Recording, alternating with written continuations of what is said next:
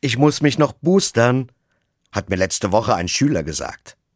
Ich hatte ihn gefragt, ob er schon fit für seine Abiturprüfungen ist. Ich war etwas verwirrt. Der spricht doch nicht etwa von der Corona-Impfung, habe ich mir gedacht.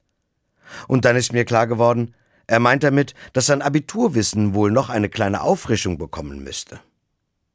Ich weiß aus der Medizin, Boostern heißt ja so viel wie Auffrischung oder Stärkung.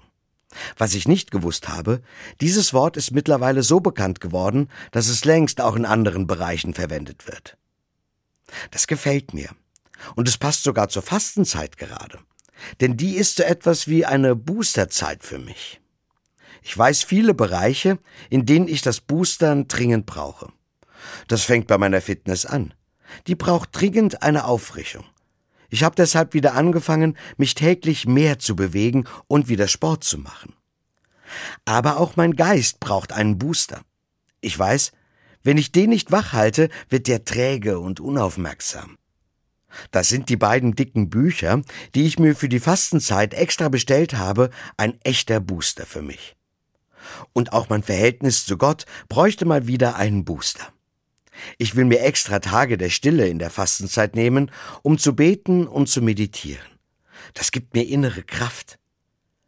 Einen Booster braucht auch mein Engagement für andere dringend mal wieder.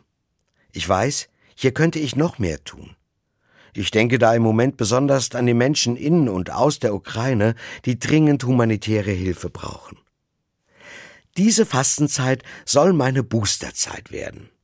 Bis Ostern will ich eine Auffrischung für Körper und Geist bekommen. Und ich hoffe, dass die Wirkung dann lange anhält.